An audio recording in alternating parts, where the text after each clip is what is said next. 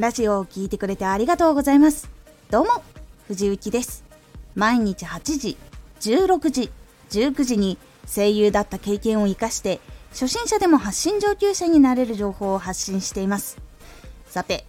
今回は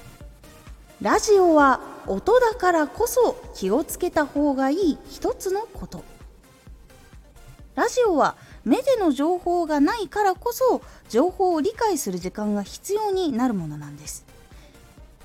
ラジオは音だからこそ気をつけた方がいい一つのこと。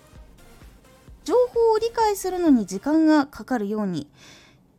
そこで情報を詰め込んでしまっては処理しきれずに頭がパンクしてしまいます。パンクすると内容を聞かなくなってしまったり聞いたのに全く覚えれなかったりという現象が起こってしまいます。では聞いている人の頭がパンクしないようにするために何を気をつけた方がいいのか。それは一文に詰め込む情報を一つにするということです。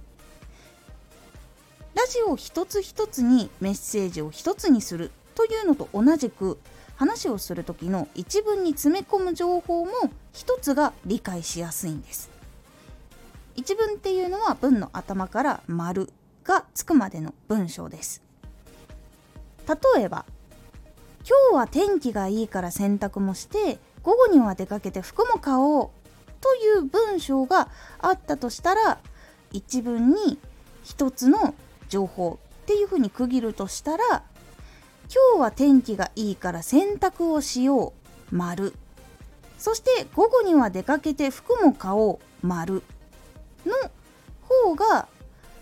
一つの丸のところまでの情報が一つずつに分かれて理解がしやすくなります。最初に言った今日は天気がいいから洗濯もして午後には出かけて服も買おう丸。だと結構情報が多くこれでも感じてしまうんです。なので先ほどのように今日は天気がいいから洗濯をしよう丸で1回区切って後半の文章につなげるっていうことをすると一旦落ち着いて処理をする時間が頭の中で生まれます。そして丸のところを区切ったら少し開けて次の文章を読んであげるようにするとさらにその時間が取れるので情報が1構入りやすくなります。そうすると理解がしやすくなるので途中から話がわからないとか聞くのに疲れちゃったっていうことが結構減ります。このようにシンプルに文章を作ることを意識することでかなり聞いている時の情報の処理がしやすくなるので是非とも気をつけてみてください。もしかしたら自分の一文長いかもって思っている方こういうふうに見直してみるようにすると構見つかります。ぜひともやってみてください。今回のおすすめラジオ。ラジオ作りにも使えるおすすめテンプレート参戦。ラジオで話をする時にも使える文章のテンプレートを3つお話ししております。このラジオでは毎日8時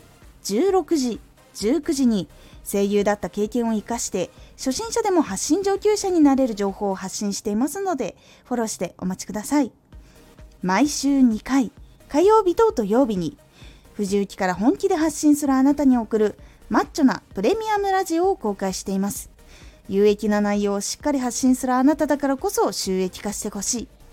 そして多くの人に聞き続けられてほしい。毎週2回火曜日と土曜日ぜひお聴きください。ツイッターもやってます。ツイッターでは活動している中で気がついたことや役に立ったことをお伝えしています。ぜひこちらもチェックしてみてね。コメントやれたいつもありがとうございます。では、また